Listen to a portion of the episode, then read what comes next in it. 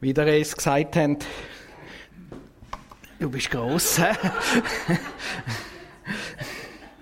Wie der es gesagt hat, steigen wir heute ein in ein Gleichnis, wo Jesus erzählt hat. Und das Gleichnis lesen wir im Lukas 13, 6 bis 9. Und da sagt Jesus Folgendes.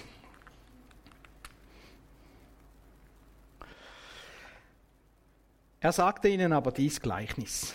Es hat einer einen Feigenbaum, der war gepflanzt in seinem Weinberg. Und er kam und suchte Frucht darauf und fand keinen.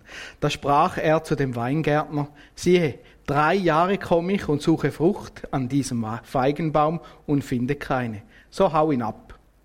Was nimmt er dem Boden die Kraft? Er aber antwortete und sprach zu ihm, Herr, lass ihn noch dieses Jahr, bis ich um ihn herum grabe und ihn dünge. Vielleicht bringt er doch noch Frucht, wenn aber nicht, so hau ihn ab. Wir haben, wie der Rest das schon gesagt hat, einen Weinberg, aber heute geht es nicht um Pflanzen vom Weinstock, sondern um einen Feigenbaum. Und der Feigenbaum, der steht dort und äh, ist gepflanzt worden und sollte Frucht bringen. Und jetzt schauen wir uns mal ein bisschen die verschiedenen Charaktere an. Einerseits der Feigenbaum, dann der Besitzer vom Weinberg und dann der Gärtner. Gehen wir mal zum Feigenbaum. Der Feigenbaum ist ganz wichtig, wenn wir das jetzt hier anschauen, der ist gepflanzt worden. Also da ist ein Wille dahinter, dass jetzt der da steht. Wir haben die manchmal so die Situation gehabt, dass die Vögel gekommen sind und irgendeinen Samen fallen lassen haben und dann ist irgendein Baum gekommen, oder? Und mein Vater hat dann das lustig gefunden und so hast du dann vor den Scheiben irgendwann so ein Gestrüpp gehabt, anstatt dass du die schöne Aussicht gesehen hast, oder? Der, der ist nicht geplant gewesen, der ist einfach gekommen, oder? Aber der Feigenbaum da, der ist gepflanzt worden. Das heißt, der Gärtner hat, oder der Besitzer vom, äh, vom, vom Weinberg hat genau wollen, dass da der Feigenbaum steht. Und das ist enorm wichtig auch für uns in unserem Glauben. Schon das Volk Israel hat Gott wählen, dass das Volk Israel gibt. Er hat sie pflanzt in das Land, das Land Kanaan oder auf Israel, wie wir es heute kennen. Und so ist es auch bei uns. Er hat wählen, dass du ihn kennst. Wir lesen zum Beispiel im, äh, im Johannes 1, Vers 19 bis 21. Ihr sollt wissen, nein, im Jakobus 1, 19 bis 21, mir sind da die englischen Namen reingerutscht, frage mich nicht wieso. Ihr sollt wissen, ein jeder Mensch sei schnell zum Hören, langsam zum Reden, langsam zum Zorn. Denn des Menschen Zorn tut nicht, was vor Gott recht ist. Darum legt ab alle Unsauberkeit und alle Bosheit und nehmt das Wort an mit Sanftmut, das in euch gepflanzt ist und Kraft hat, eure Seele selig zu machen. Das ist ganz ein interessanter Vers. Da wird ganz genau gesagt, das Wort von Jesus Christus ist in deinem Herzen gepflanzt worden. Das ist kein Zufall. Das ist dort hineingesetzt worden und es hat den Anspruch, dass du Frucht bringst. Ein jeder Mensch sei schnell zum Hören, langsam zum Reden, langsam zum Zorn. Also, wir sollen das tun, was das Wort äh, in uns gepflanzt worden ist, was, was das soll, es soll wachsen können und eben langsam sein, zum Beispiel eben zum Zorn, das sind dann Früchte, da komme ich dann nachher drauf. Und so sollen wir das tun, was das äh, Wort, wo in uns gepflanzt worden ist, dass das kann wachsen. Oder er sagt auch, der Jakobus sagt, aber Täter des Wortes und nicht Hörer allein. Also Täter sein. Und zwar im positiven Sinn. Das tun, was das Wort, wo jetzt in uns hinein ist, äh, uns auch sagt. Sondern, sonst betrügt ihr euch selbst. Denn wenn jemand ein Hörer des Wortes ist und nicht Täter, der, der gleicht einem Menschen, der sein leiblichen Angesicht im Spiegel beschaut. Denn nachdem er sich beschaut hat, geht er davon und vergisst von Stunde an, wie er aussah. Wer aber sich vertieft in das vollkommene Gesetz der Freiheit und dabei beharrt und ist nicht ein vergesslicher Hörer, sondern ein Täter, der wird selig sein in seinem Tun. Also das Wort ist pflanzt und jetzt soll es Frucht bringen, soll anfangen gedeihen. Und dann bringt er das schöne Beispiel, oder? Wenn du vor dem Spiegel stehst, Weiß nicht, kennt ihr das? Steht vor dem Spiegel, sitzt Haar, ist das richtig und so? Und dann laufst du davon und ein paar Minuten später hast du vergessen, wie das aussieht. Und das bringt nicht so viel, sagt er jetzt da. Wir sollen Täter sein vom Wort. Also der soll wachsen, gedeihen und Frucht bringen. Und so kommen wir zum nächsten ganz wichtigen Punkt.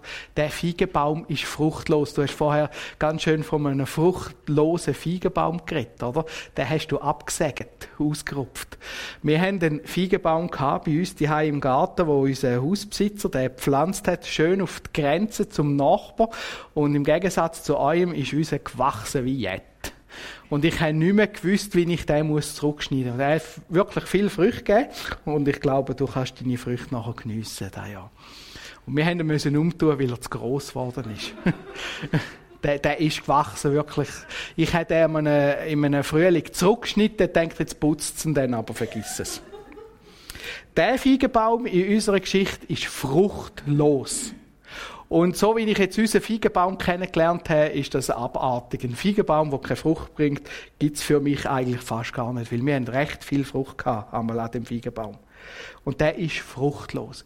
Jetzt hat der Gärtner pflanzt und wenn ein Gärtner einen Baum pflanzt, dann hat er immer den Anspruch, dass der Frucht gibt. Es sei denn, er pflanzt so eine nutzlose Stude wie ein japanischer Käsebaum, der ist vielleicht schön eine Woche lang, zwei, und dann ist wieder fertig, oder? Dann hat er nur noch Blätter. Aber der ist pflanzt worden zum Fruchtbringen. Und jetzt ist das ganz wichtig in unserem Glaubensleben. Das Wort Gottes, wo in dein Herz pflanzt worden ist, ist pflanzt worden zum Fruchtbringen. Zu Jesus gehören und keine Frucht geben geht nicht, sagt das Gleichnis. Und dann kommt ganz ein hartes Gericht. Wenn das nicht vorhanden ist, hau ihn ab, schauen wir nachher. Jetzt, was ist Frucht? Bei einem Feigenbaum ist das einfach. Das ist eine Feige, die du essen kannst. Was ist es denn in unserem Glaubensleben? Und da schreibt der Paulus, der Galater, die Frucht aber des Geistes ist Liebe, Freude, Friede, Geduld, Freundlichkeit, Güte, Treue, Sanftmut, Keuschheit. Gegen all dies steht kein Gesetz. Es geht also nicht darum, dass du kannst sagen, ich habe jetzt das und das gemacht, ich habe zehn Gemeinden gegründet, ich habe ähm, so und so viele Leute zum Glauben geführt und so. Das sind alles Früchte, wo mir behaupten, die sind wichtig. Da lesen wir von anderen Früchten, nämlich Liebe, Freude, Frieden, Geduld, Freundlichkeit, Güte, Treue, Sanftmut, Keuschheit. Und das merke ich, das sind so Begriffe, die, die kannst du jetzt nicht so qualitativ sagen, ich habe jetzt fünf Liter Liebe, geht nicht, oder? Ähm, ich habe ähm, 10 Kilo Freude, geht auch nicht. Das ist etwas, wo wächst, wo, wo, wo ein Mensch verändert. Und manchmal weiß er gar nicht so genau, wie das passiert ist. Und das ist das mit der Frucht. Ich glaube, ein, ein Baum plant nicht, dass er jetzt Frucht gibt und wo Frucht gibt und wie und so, sondern die wächst. Und genau das soll wachsen im Leben von uns Menschen. Und das verändert den Mensch. Wenn ein Mensch lieber wird, merkt man das. Irgendwie. Wenn ein Mensch freudiger wird, merkt man das. Irgendwie. Wenn ein Mensch Frieden hat in seinem Herzen, merkt man das. Wenn ein Mensch geduldig ist, es gibt Leute, die sind geduldig und geduldig. Du, da staunst manchmal. Das merkst Und das ist so angenehm, geduldige Leute. Das Gegenteil wären dann die Ungeduldigen, oder? Das kennen wir manchmal auch. Freundliche Menschen äh, sind, das merkst gütige Menschen, treue Menschen, Menschen, die zu dir stehen, wenn du an diesen Menschen den grössten Blödsinn abgelassen. Treue Menschen. Und das merkt man. Keuschheit, gegen all dies steht kein Gesetz. Da kannst du kein Gesetz aufstellen, nicht. Das soll wachsen. Und das sind die Früchte, wo Gott im Leben von einem Christ verlangt. Die sollen kommen. sehen wir ganz deutlich. Im Gegensatz zu denen schreibt der Paulus der Galater, offenkundig sind aber die Werke des Fleisches, also das, was wir produzieren, als das sind Unzucht, Unreinheit, Ausschweifung, Götzendienst, Zauberei, Feindschaft, Hader, Eifersucht, Zorn, Zankt, Zweitracht, Spaltung, Neid, Saufen, Fressen und dergleichen. Davon habe ich euch vorausgesagt und sage es noch einmal voraus, die solches tun, werden das Reich Gottes nicht erben. Und auch das merkst, es gibt Leute, mit denen bist du zusammen und es gibt immer irgendwie Streit. Du gehst in die Beziehung hinein, du merkst, jetzt treffe ich den und gibst dir Mühe und am Schluss bist du dann schon wieder in der Haar. Das ist ja so zum Verzweifeln, oder? Götze, die ist ausschweifig, oder?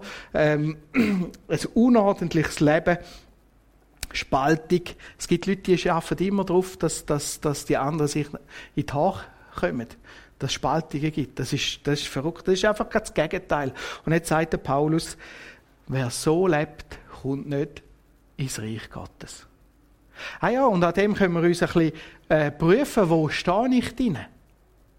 Gott verlangt uns von uns Frucht vom Geist, Liebe, Freude, Friede, Geduld, Freundlichkeit, Güte, Treue, Sanftmut und Keuschheit. Und diese Früchte, jetzt beim Feigenbaum, die Feigen, die wachsen nicht. Nicht und nicht und nochmal nicht. Und jetzt kommt das Urteil. Verurteilung. Hau ihn ab. Er wird austun. Ein Baum, der keine Frucht bringt, wo planet ist, dass er Frucht soll bringen, der wird abgeschnitten, der wird austun. Ich habe mit meinem Vater öppen einen Baum gekillt. Öppen einen ausgerupft. Wir haben Stöcke ausgraben und raus tun, weil die Bäume einfach nicht mehr funktioniert haben. Die haben keine Frucht mehr, äh, mehr geben Und ein Baum, der keine Frucht gibt, wo nicht irgendein Zierstuden ist, ein Baum, der keine Frucht gibt, der, der bringt es nicht, der wird abgehauen. Und das ist vielleicht auch für uns äh, eine Warnung. Jesus redet da zum Volk Israel und sagt ihnen genau das Gleiche. Passet auf, wo ihr sind. Sonst werden ihr abgehauen. Das Volk Israel hat immer mal wieder äh, den Hang dazu gehabt, ja, wir sind ja das Volk Gottes. Wir lesen jetzt gerade den Jeremia durch als Familie und dort ist, äh, ist, ist, ist so die, die Ansicht, da steht ja der Tempel, es kann ja nichts Böses passieren bei uns. Wir haben ja den Tempel von Gott. Gott wird nie zulassen, dass der Tempel weggekommen ist. Und wir wissen aus der Geschichte, dass der Tempel zerstört worden ist, dass das Volk Israel äh, deportiert worden ist, dass es weggekommen ist. Das Urteil steht da. Das Gericht wird ausgesprochen über den Baum. Hau ihn ab. Und jetzt können wir auf das Volk Israel schauen und sagen, ja, ja, aber da müssen wir aufpassen. Was ist mit unserem Glauben? Es gibt eine Gnadenzeit. Der Gärtner kommt und sagt, ich will nochmal graben, ich will nochmal düngen, ich will nochmal alles geben für den Baum. Ich will mich investieren in den Baum hinein. Und so findet man auch bei Jesus, bei uns, in unserem Leben, im Volk Israel, immer wieder die Gnadenzeit. Ja, das Urteil ist gesprochen, aber es gibt eine Gnadenzeit, wo nochmal graben wird, wo nochmal düngt wird. Und das ist eine ganz schöne Zeit. Eine Gnadenzeit, da bei mir mit, äh, mit dem D zu viel. He? Aber eine Zeit, wo mir einfach die Zeit gibt, um die Frucht zu bringen, die ich brauche, auch im Reich Gottes. Gehen wir mal auf den Stifter, den Besitzer von dem Weinberg. Das ist eben ein Besitzer, der ganz bewusst den Baum gepflanzt hat. Und wenn wir Gott anschauen als Besitzer, das überträgt Gott als Besitzer von dem Baum, Besitzer von dem Glauben, wo wir haben an Jesus Christus, Besitzer von dem Wort, dann können wir wirklich darauf eingehen, dass er hat wollen, dass du Gott kennst, dass du Jesus kennst, dass du die Bibel kennst. Und jetzt geht es darum, dass wir eingegliedert sind in das ganze Große, wo Gott macht.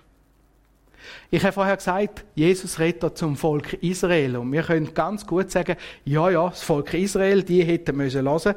Aber im Römer, lesen wir den ganz interessanten Vers im Römer 11, 17 bis 18. Wenn nun einige von den Zweigen ausgebrochen wurden, du aber, der du einen wilden Ölzweig bist, in den Ölbaum eingepfropft wurdest und Anteil bekommen hast an der Wurzel und dem Saft des Ölbaums, so rühme dich nicht gegenüber den Zweigen. Rühmst du dich aber, so sollst du wissen, nicht du trägst die Wurzel, sondern die Wurzel trägt dich. Da ist zwar von einem Ölbaum zu reden, aber das Prinzip ist gleich. Das Bild, das Paulus braucht, ist, da ist ein Baum, der ist gepflanzt worden.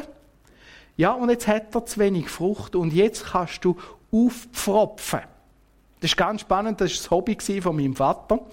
Der hat überall hat er so Zwiebeln gesammelt und dann ist er einmal heimgekommen und dann hat er an seinen Bäumen den Ast abgeschnitten und hat den anderen Ast aufgepfropft. Es gibt so eine Technik. Und so haben wir zum Beispiel einen Birnenbaum mit verschiedenen Birnen, Birnen drauf. Die sind sogar zu verschiedenen Zeiten reif gewesen. Der Halbbirnenbaum so, der Halbbirnenbaum anders, oder? Du kannst das aufzweien, haben wir einmal gesagt. Ich weiß nicht, vielleicht haben Berner noch einen anderen Ausdruck. Und genau das ist das Bild. Da hast du den Baum und der hat vielleicht zu wenig Früchte nicht die richtigen Früchte. Und jetzt wird ein guter aufgepfropft, aufzweit. Und jetzt bringen die ähm, die Frucht. Das war ganz interessant. Wir hatten Käsebäume mit verschiedenen farbigen Käse. Gelbe, rote und so. Das hat noch lustig ausgesehen. Alles auf dem gleichen Baum. Und der Paulus sagt, wir sind jetzt wie auf den Baum aufgepfropft worden. Das heißt, wir dürfen jetzt nicht einfach ähm, hochnäsig zum Beispiel aufs Volk Israel schauen, sondern Gott hat uns genau gleich wählen wie sein Volk. Und nachher kommt die Warnung. Nicht du treibst die Wurzeln, sondern die Wurzeln treibt dich. Dass uns das immer wieder ähm, vor Augen liegt. Und auch an uns hat Gott die Ansprüche, die genau gleichen Ansprüche, wie er das Volk Israel hatte, hat er an uns, an unseren Glauben. Er hat Anspruch, dass wir Frucht bringen. Das ist der Anspruch, wo Gott hat in unser Leben. Der Paulus schreibt, nun wirst du sagen, die Zweigen sind ausgebrochen worden, damit ich eingepfropft werde. Ganz recht. Sie wurden ausgebrochen um ihres Unglaubens willen. Du aber steh fest durch den, durch den Glauben. Sei nicht überheblich, sondern fürchte dich. Hat Gott die natürlichen Zweige nicht verschont, wird er auch dich nicht verschonen. Ich glaube, manchmal haben wir das Gleiche wie das Volk Israel. Es gibt theologische Ausleger, die sagen, wenn du zu Jesus kommst, bist bei Jesus, dann bist du gesaved, dann bist du sicher. Es ist nicht möglich, dass du nachher wieder von Jesus wegkommst. Und es gibt einen ganz schönen Vers, niemand kann die Leute, die bei mir sind, sie aus meiner Hand reissen. Ja. Aber es gibt ganz, ganz, ganz viele Vers, die sagen, pass auf, was du machst mit dem Glauben. Und ich glaube, wir können genau gleich faul werden wie das Volk Israel und sagen, ja, jetzt habe ich ja Jesus zurückgelegt und keine Früchte mehr bringen. Und in dem Fall ist das Gleichnis ganz, ganz eine scharfe Warnung. Pass auf bist du dann noch nicht dort. Gott verlangt von dir Früchte. Und wenn Gott den guten, edlen Ölbaum oder den Feigenbaum nicht verschont hat, musst du nicht das Gefühl haben, er tägt dich dann verschonen. Das ist für mich übersetzt die Botschaft. Ich kann nicht sagen, wenn du einmal zu Jesus gekommen bist, dein Leben Jesus äh, äh, hingegeben hast, dass du dann einfach nur noch gesichert bist und jetzt kannst du machen, was du willst. So funktioniert das nicht. Ich persönlich, ich glaube, du kannst das Heil verlieren, wenn du keine Frucht bringst. Das ließ sich ganz, ganz stark aus dem Gleichnis raus. Und dann kommt das Urteil. Das Urteil auch über uns. Das Urteil, Römer 11, schreibt der Paulus, darum sieh die Güte und die Strenge Gottes. Die Strenge über denen, die gefallen sind. Die Güte aber dir gegenüber, sofern du in der Güte bleibst. Sonst wirst auch du abgehauen werden. Jener aber, sofern sie nicht im Unglauben bleiben werden, eingepfropft werden, denn Gott vermag sie wieder einzupfropfen. Denn wenn du aus dem Ölbaum der von Natur aus wild war, abgehauen und wieder, wieder die Natur in den edlen Ölbaum eingepfropft worden bist, um wie viel mehr werden die natürlichen Zweige wieder eingepfropft werden in ihren eigenen Ölbaum.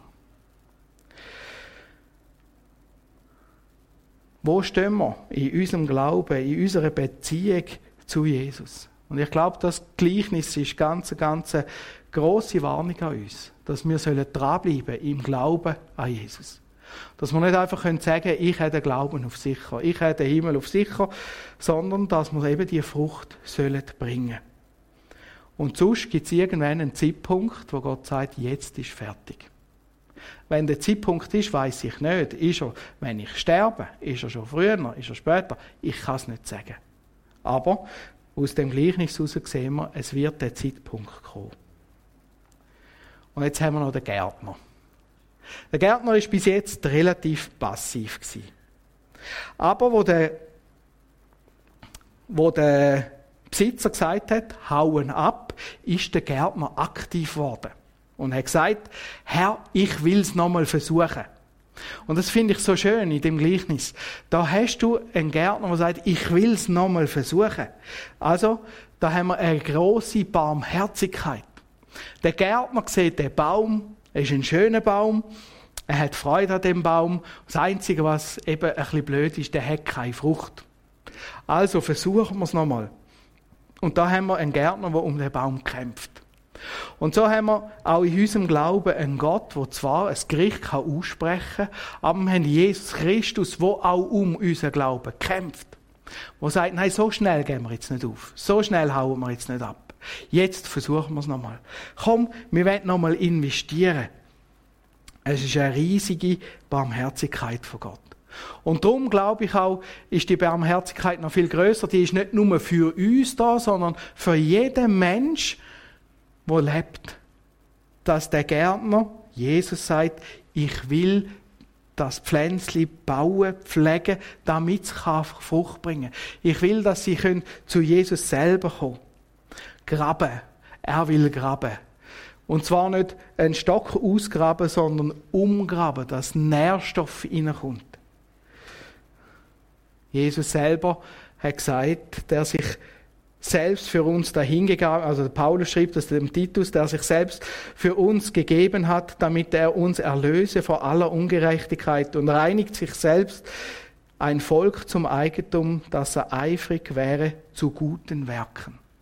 Jesus selber ist gekommen und hat sich selber begraben lassen. In dem, dass er gekommen ist und unsere Fehler, das, was wir gemacht haben, unsere schlechten Früchte auf sich genommen hat. Und er hat das auf sich genommen, hat das als Kreuz getragen und hat an dem Kreuz zahlt für das.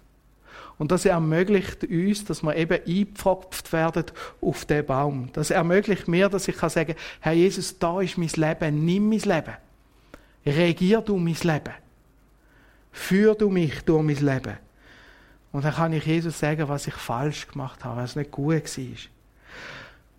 Wir nennen das schön Bekehrung, sich zu Jesus hinwenden. Und ich glaube, das ist extrem wichtig. Aber es ist auch wichtig, dass ich das im weiteren Verlauf von meinem Leben immer wieder mache. Dass ich sage, Herr Jesus, das sind meine Fehler. Schau, das habe ich falsch gemacht. Das ist nicht gut gegangen. Das ist mir nicht gelungen.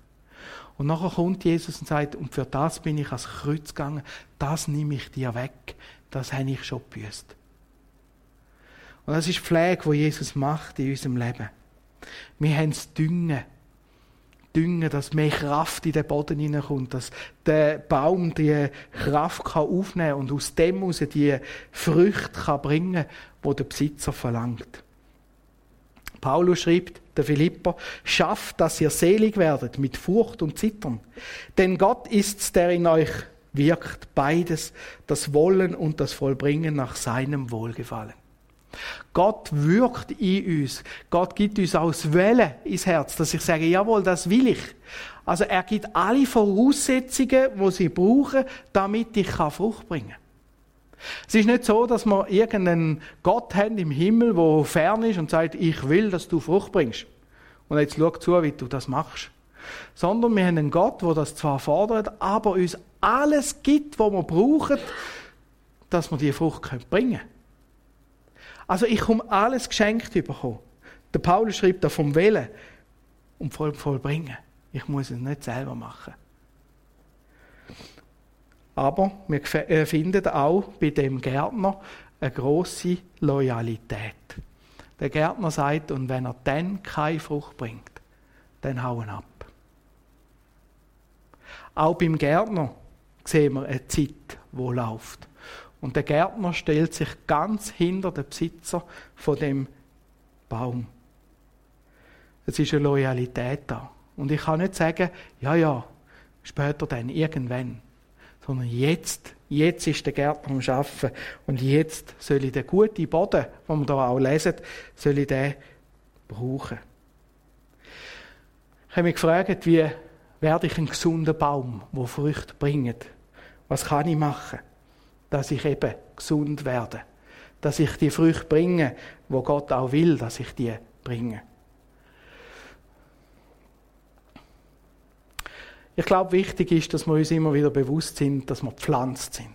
Gott hat dich wählen in seinem Reich. Gott hat wählen, dass du ein Kind Gottes bist. Gott ist auf dich zugekommen, hat dich begnadigt. Gott hat dir deine Fehler vergeben. Es ist Gottes Werk, dass du heute da stehst, wo du jetzt bist. Und es ist immer wichtig, dass wir uns das wieder äh, vor Augen führen. Das ist nicht ein Zufall. Das macht uns einerseits demütig, auf der anderen Seite aber enorm dankbar. Letztens ist meine Tochter gekommen, äh, und hat gesagt, ist eigentlich schon verrückt. Du musst dir mal vorstellen, wie, wie das Weltall groß ist. Sie interessiert sich so für die Sterne, Planeten und all das. Da hat gesagt, das ist so faszinierend, wie groß das, das Weltall ist und wie klein das wir sind. Und dann sagt sie, und dass Gott etwas will von mir. Und das ist in dem Sinne, er ist, du bist pflanzt. Gott will etwas von dir. So groß wie Gott ist und so klein wie wir sind. Und doch will er dich. Es geht um dich. Er will dich. Und jetzt hat er dich in gute Erden hineingepflanzt. Nütz die gute Erde. Nütz das, was Gott dir gibt. Das heißt, vertief dich in Beziehung mit Jesus. Lies die Bibel regelmäßig. Gang in Gottesdienst, Besuch, Angebot von der Gemeinde, zum Beispiel Seminar, oder du findest auch auf dem Internet teilweise gewisse Sachen. Versuch, Jesus kennenzulernen, immer mehr, immer besser. Setz dich in einer Gemeinschaft aus, wie eben in einer Gemeinde, da hat es Leute, die sind nicht immer ganz einfach, aber das ist der gute Dünger in deinem Leben. Da kann man sich reiben aneinander. Und manchmal merkst es ist nicht der andere, was das Problem ist. In dieser Sache bin ich jetzt das Problem. Und dann ist es so schön, wenn man eine Gemeinschaft hat, wo einander vergibt, gegenseitig immer wieder vergibt. Und sagt, ich hätte dir vergeben. Komm, wir gehen weiter miteinander. Und das ist so etwas Wertvolles. Investier dich dran. Und da wirst du merken, wenn du da drin bist, dann wirst du merken, wie auf einmal die Früchte einfach entstehen. Früchte von der Liebe, Freude, vom Frieden. Wo du auf einmal anderen Leuten einfacher kannst vergeben, weil dir vergeben wird. Weil du das erlebt hast, wie wohl das das auch tut. Und du kannst einem anderen sagen, schau, ich vergib dir von ganzem Herzen. Es tut mir wirklich nicht weh. Und wie wohl, dass das einem anderen tut. Und aus dem heraus können teilweise Freundschaften entstehen. Das ist ganz faszinierend. Herzen können heil werden. Nutz die gute Erde. Investier dich in Beziehung mit Jesus. Bett, red mit Jesus. Nicht nur am Morgen und nicht nur vor dem Mittagessen, sondern immer wieder. Herr Jesus, schau, jetzt hast du den gesehen. Was macht jetzt der da? Wie kann ich das machen? Beim Autofahren ist das manchmal ganz, ganz praktisch, oder? Herr, hast du jetzt das gesehen, wie der da fährt? Wenn wir sonst irgendetwas machen in der Freizeit, wir können beten, mit Jesus die Beziehung pflegen, die gute Erde nutzen. Lass dich vom Gärtner pflegen. Manchmal haben wir so das Gefühl, wir können es selber. Aber weißt du, Sünden vergehen kannst du nicht selber. Das geht einfach nicht. Also wenn dir Gott etwas aufzeigt, wenn dir Jesus zeigt, schau, da hast du Fehler gemacht, ich habe schon dagegen angekämpft. Ich habe schon mit Jesus argumentiert, dass das kein Fehler war. Aber bei so Argumentationen, ich weiß nicht, kennst du das, gegen Jesus verlierst du immer. Weil er weiß genau, was ein Fehler ist. Und wenn Jesus sagt, du hast einen Fehler gemacht, dann kannst du eigentlich nur sagen, ja. Und dann habe ich gemerkt, wenn ich dann Ja sage, dann passiert etwas in mir, dann passiert Heilig. Das braucht Demut. Also ich sage, ja, hast recht. Vergib mir du. Aber lass dich pflegen, weil Jesus macht das nicht um dich zu plagen, sondern um dir deine Sünden wegzunehmen. Dass du kannst frei sein und das gibt Freiheit, das gibt äh, ein befreites Herz, Frieden im Herz. Und aus dem heraus kann ganz viel Frucht entstehen. Lass zu, dass Frucht entsteht. Lass zu, dass du geduldig wirst. Das ist keine Schwäche, das ist eine Frucht. Lass zu, dass du friedlich wirst, dass du ruhiger wirst vielleicht auch. Das darfst du werden, das sind Geistesfrüchte. Das ist ein Kompliment. Du musst nicht immer unter Draht sein, du musst nicht immer unter Strom sein, du musst nicht immer, sondern du darfst wirklich Liebe, Freude, Friede, Geduld, Freundlichkeit, Güte, Treue, Sanftmut, Keuschheit. Und dann beobachten, wie das darf entstehen in deinem Leben.